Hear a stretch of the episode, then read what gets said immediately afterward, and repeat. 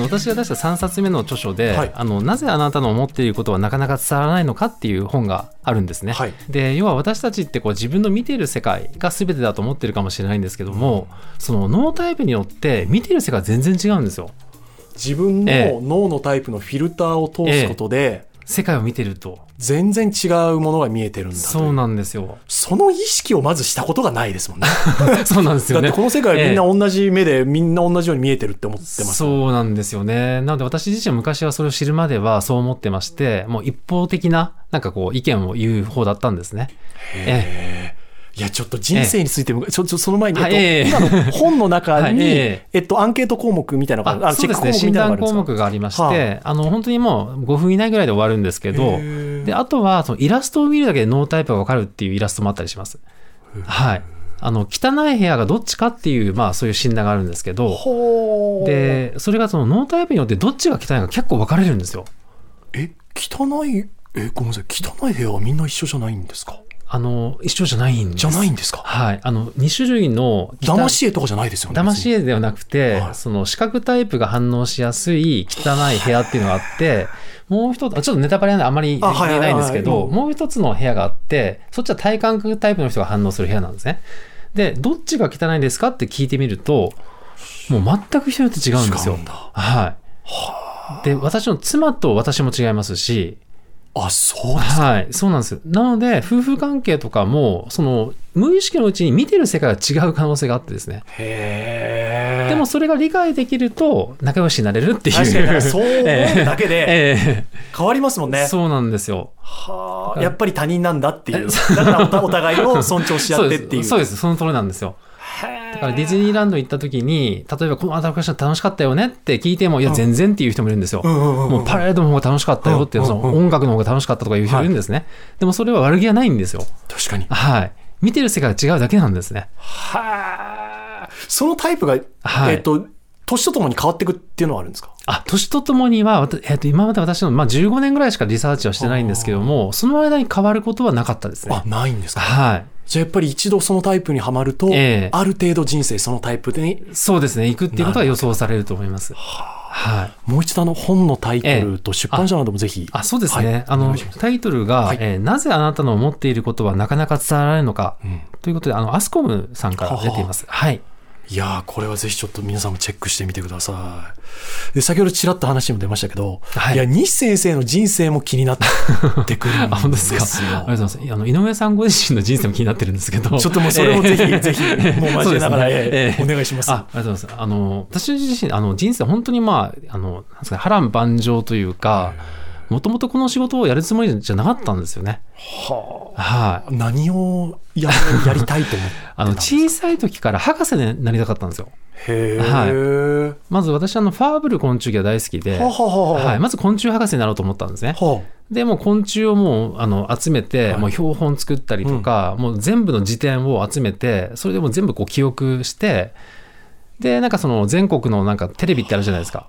あの、なんかすごいちびっこが出る、なんか天才あ少は年いが出はる。いはい、スーパーキッズ大はい集合みたいな。ありますよね、はいそれに出るために準備をしてきたんですね。あええ。すごい、えなんか突き詰める性格なんですかやるそうなんとです決よ。め結たら。構そうなんですよ。一つって決めたらものすごいやり続ける方なんで、で、負けたくない。負けたくなかったんですよ。もはう負け、めちゃくちゃ負け負けず嫌いなんですね。うーはいえ、それは、ええその起点は何ですかな負けず起嫌い。点は分からないんですけども、写真からもう、あの、小さい時の写真から出てまして、写真。はい。あの、私が、えっ、と、4歳ぐらいの、なんか、かけっこの、なんか、はい。徒競走の写真があるんですよ。はいその時に、あの、用意ドンっていう、その、スタートする前のこの構えなんですけど、はいはいみんながヘラヘラ笑ってるんですね。はい。で、私だけものすごい形相で、なんかあー、絶対勝ってやるみたいああな、ああもう顔してるんですよ。みんな周りと喋りながらペチャクチャしてる中やで。ってる中で、私だけ本気なんですよ。へだからその時からってなんでかっていうとわからないんですけど、はい。まあそういうのあったみたいで、で、まあそういう、まあもともと博士になりたいことで、まあいろいろ私もあの結構変わってきて、まあ天文学者になりたいとか、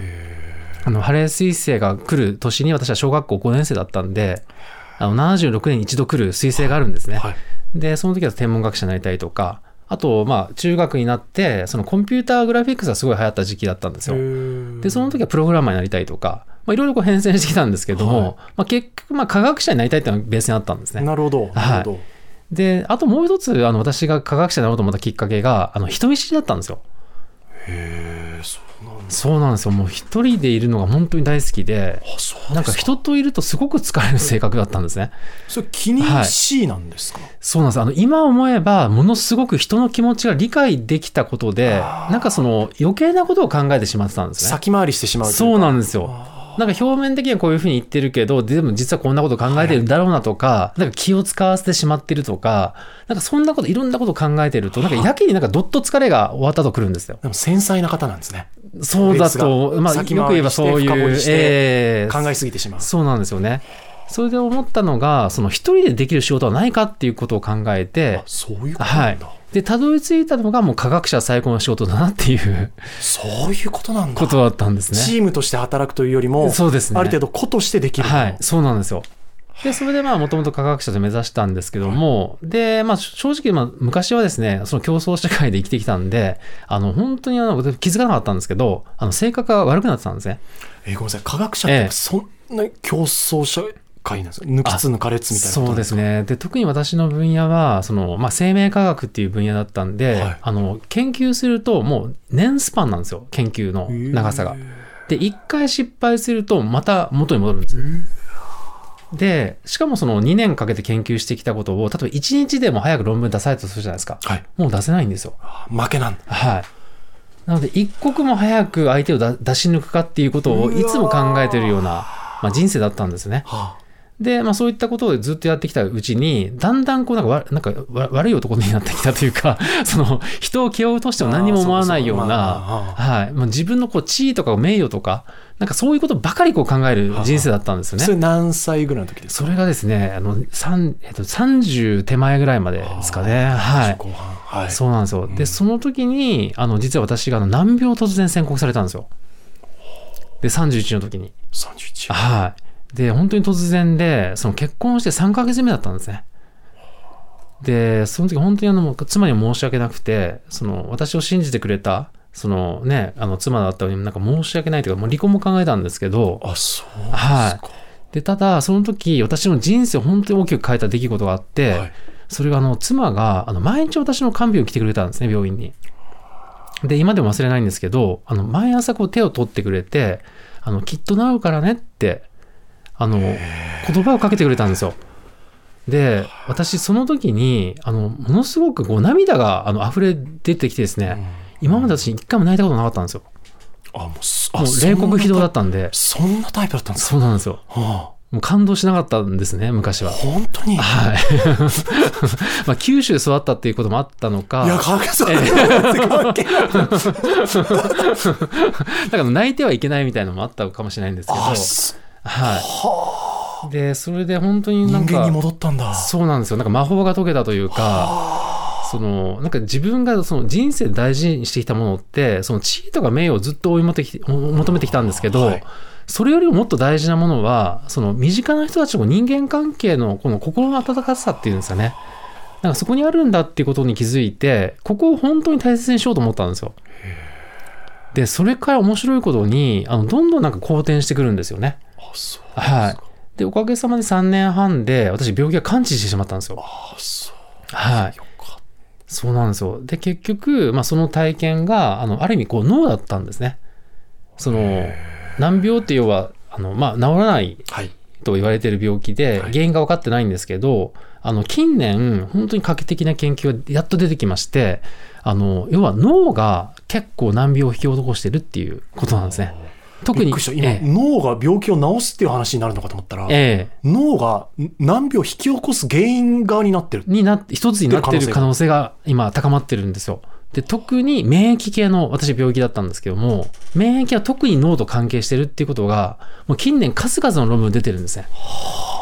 で私は当時ストレスフルな状態だったんですよ。はい。なので、あの、結局免疫が暴走して、私の全身を攻撃し始めたんです自よ。分で自分を攻撃してる状況になはい。ってそうなんですよ。で、結局私はどうやって治ったんですかってよく言われるんですけども、結局ですね、あの、もう最終的な、もう大きな一つがあるとしたら、それはもうストレスだったんですよ。ストレスを徹底的になくした結果、病気が消えたんですよ、私の場合は。だからまあ家族の助けももちろんあったんですけども、あの本当にこう自分で性格が悪かったので、その完璧主義、あの、まあ、ひ負けず嫌いとか、その、そういったこう性格が自分にすごくストレスを与えてたことに気づきまして、でもその時の西さんに惚れて、はい奥様は結婚してるから、そそうなのんで西すよさんも知ってるわけですもんね。そうなんですよ。だから本当にですね、感謝というか、よくあんな人と結婚したなってあの思うんですけど。そんなになんですか、ええはい。じゃあ、奥さんも、 えその当時のことを振り返ると、はいええあなたはあの時違ったねみたいな話になるんですあかそうですね。そうなんはい、ですかええただ、あの、やっぱ妻はやっぱ素晴らしいなと思うのは、あの、そういう中でも、やっぱり私の本質を見てくれてたみたいで、多分あの、子供の時はいいやつだったと思うんですよ。